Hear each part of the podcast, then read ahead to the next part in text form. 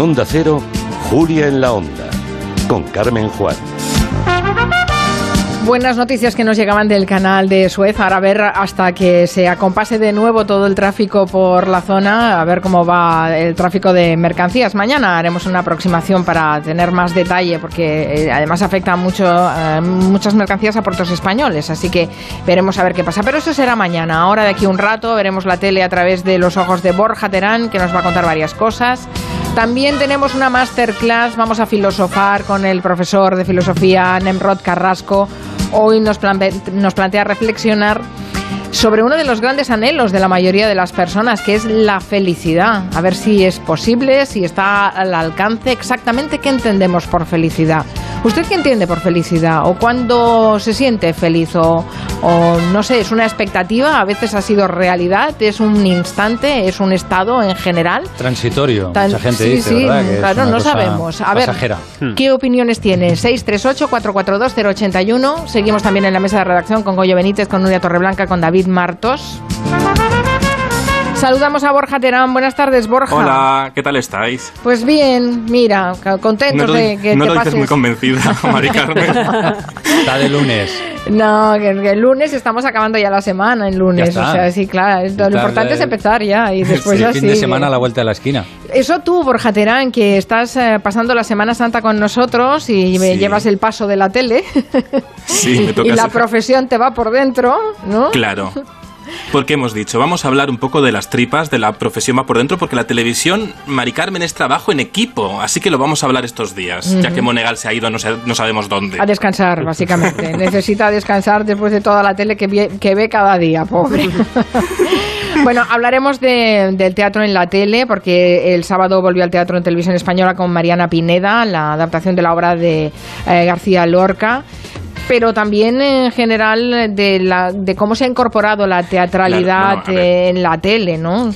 Porque la tele es puro teatro. Todo es teatro en la televisión. De hecho, yo creo que ya en los, los primeros grandes programas de televisión española eran los Estudios 1, porque la televisión cuando no tenía referentes aprendía muy bien de los trucos del teatro, pero de los trucos del teatro, de la iluminación, de ese telón que se abre y no sabes qué va a salir por detrás, de, esa, de, esa, de ese truco del personaje que irrumpe y no te lo esperas, y toda la televisión, de lo de Rocío Carrasco en Telecinco que está arrasando, mm. hasta la telenovela Mujer, todo aprende de las artimañas que nos sugestionaban a principios del siglo XX con el teatro. Bueno, después entras en detalles, pero antes, a ver, si se acuerdan los oyentes y tú también de este momento en Gelo, justo hace una semana, cuando nos hablabas de los fenómenos musicales infantiles en la ah, tele. Olivia Newton-John triunfó con esta canción que era física, ¿os acordáis? Bueno, pues hubo una niña en un programa que presentaba Teresa Raval por Navidad, que se llamaba Mazapán, una niña que, si alguien la conoce, por favor, queremos saber qué es de ella.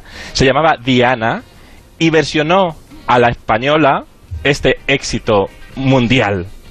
Physical.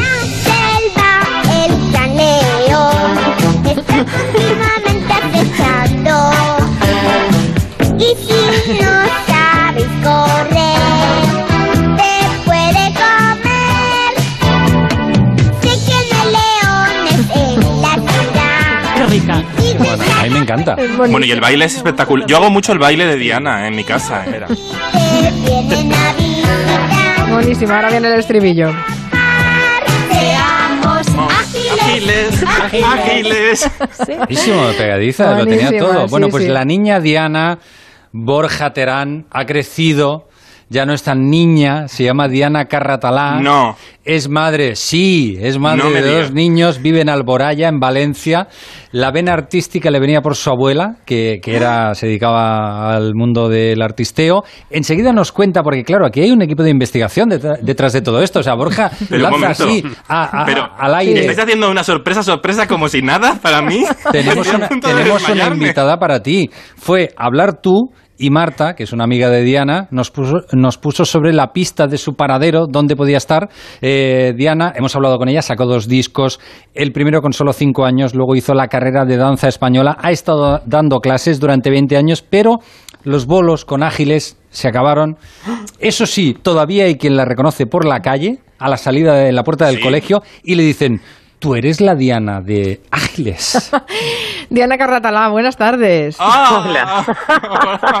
Qué- ¡Qué ilusión! Qué sorpresa nos hemos dado, le hemos dado a Borja y la que nos llevamos nosotros cuando llamó tu amiga Marta diciendo, pues yo la conozco. Bueno, bueno, a Diana". Marta, super fan de la Diana infantil. Qué gracia. ¿Cuántos años tenías cuando cantabas el Ágiles?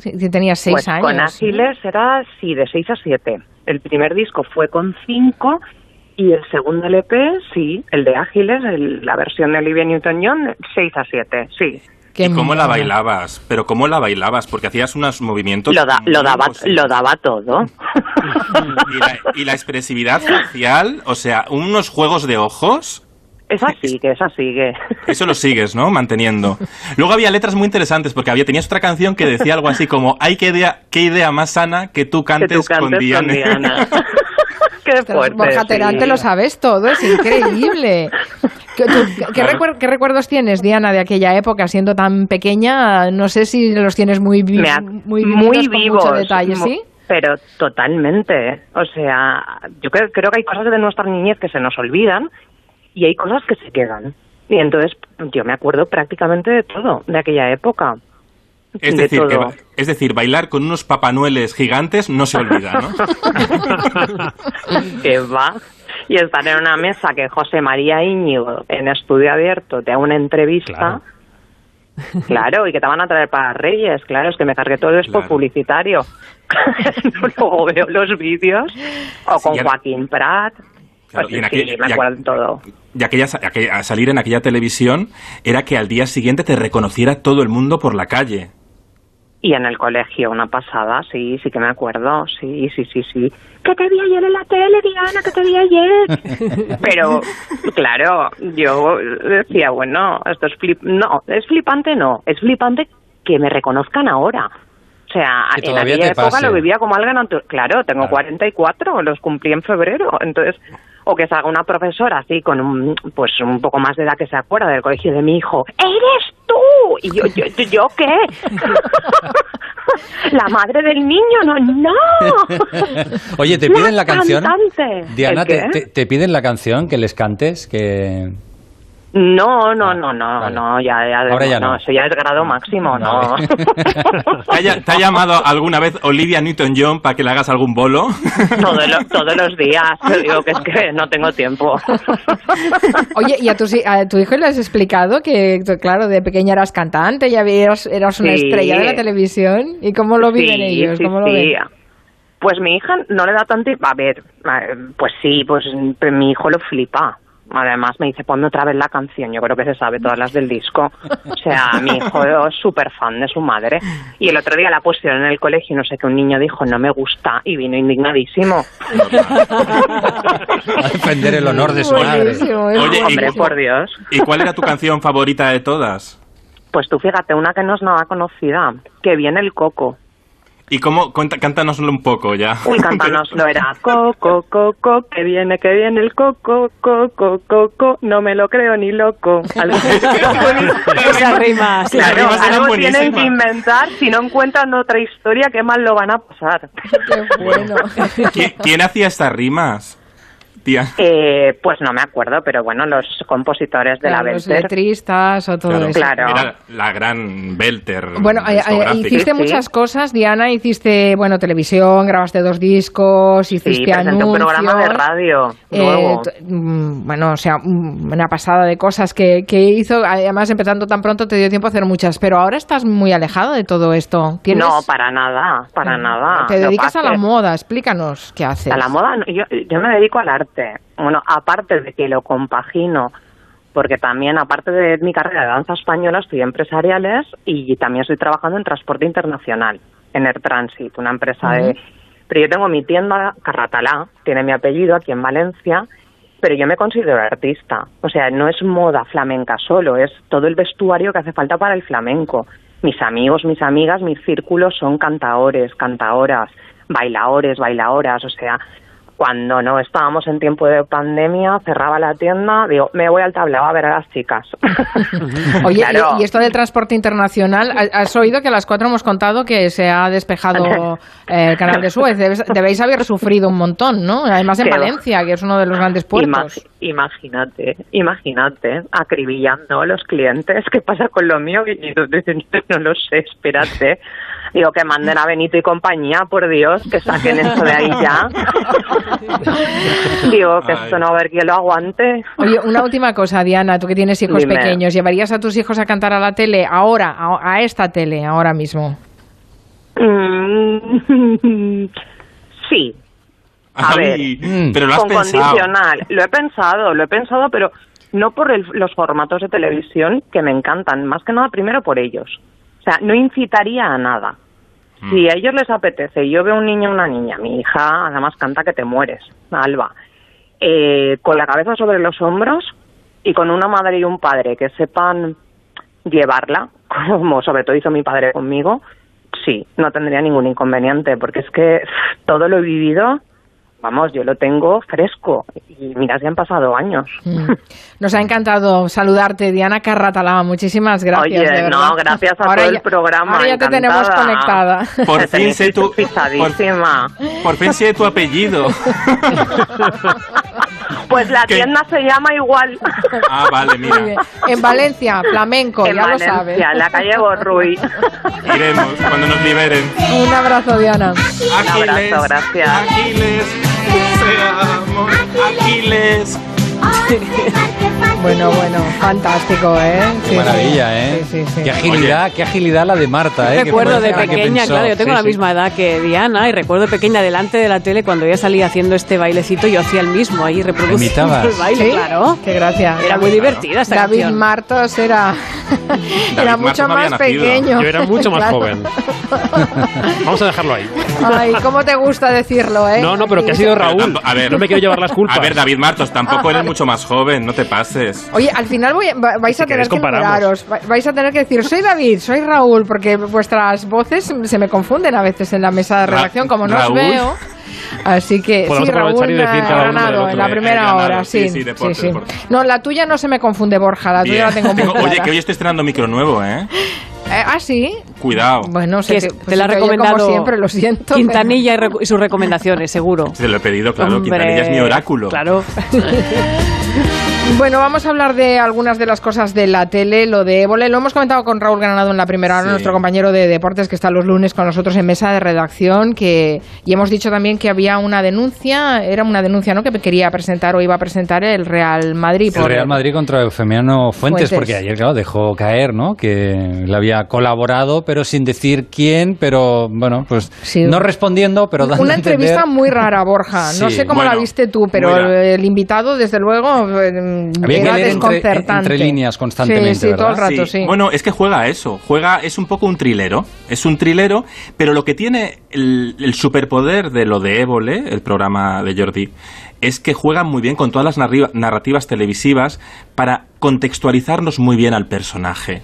Eso lo hace muy bien. De hecho, si os fijáis en los créditos del programa, le muestran en una terraza tomando como un cóctel y define muy bien al personaje, ¿no? Al personaje ya en su jubilación, en una playa, tomando un cóctel después de haber solta- soltado y manipulado todo. Incluso sabiendo muy bien lo que decía y también lo que no decía. Hemos recuperado un fragmento de ayer que Evo le hizo un juego, fue soltando nombres de deportistas para ver a cuáles había presuntamente ayudado con estas técnicas de, de dopaje. Y llegó Fermín Cacho y se quedó así, silencio. Fermín Cacho, 1500.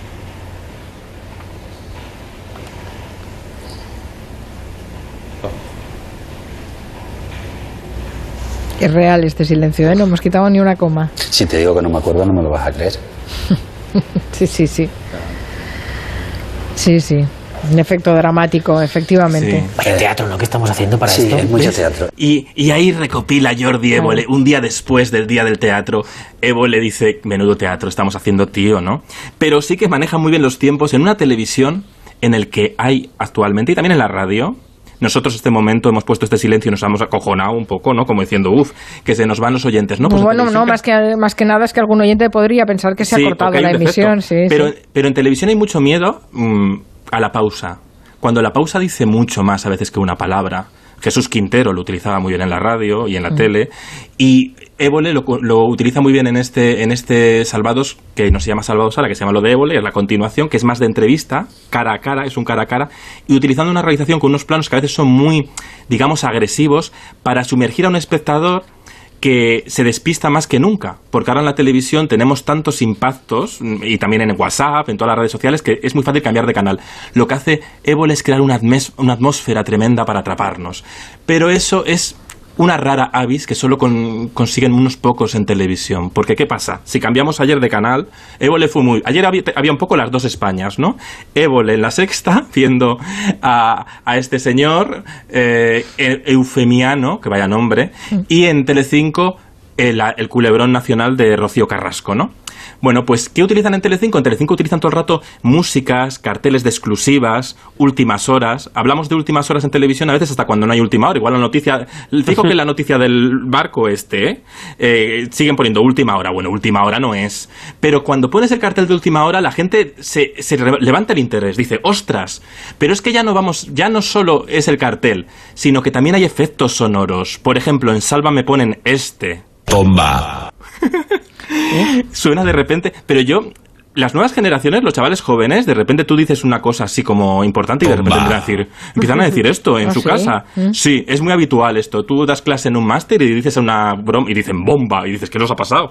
Pues es influencia telecinquera, amigos. Telecinco sabe utilizar muy bien esto para levantarnos del sofá. Es que ha cambiado mucho los telediarios, por ejemplo. ¿Os habéis dado cuenta que ya Ana Blanco ya no está nunca sentada la pobre? ¿Qué, qué lejos queda? A ver si recordáis, a ver qué, qué os suena esta canción que os he traído. A ver, a ver. No es ágiles, ¿eh?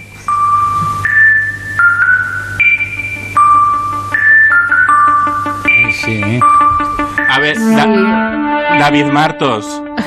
¿A qué te recuerda esta canción? ¿Pero era Paso. la cabecera de un telediario? Eh, pero ese es el del tiempo de descuento para que entre la cabecera, cuando está el reloj puesto en Sí, pantalla. el relojito, ¿no? Sí, Televisión sí, sí. española, antes de los telediarios, para su- crear esa atmósfera de sentarnos al- delante del televisor y saber que iban a contarnos cosas Sí, sí. importantes. Es aquello, ojo que empieza, ojo Sí. que vamos, Claro. ojo que No, tal. era hipnótico, Y- ¿eh? sí, Nos sí, Ha perdido liturgia la tele, ¿no, Borja? Ha perdido un poco de Sí. liturgia.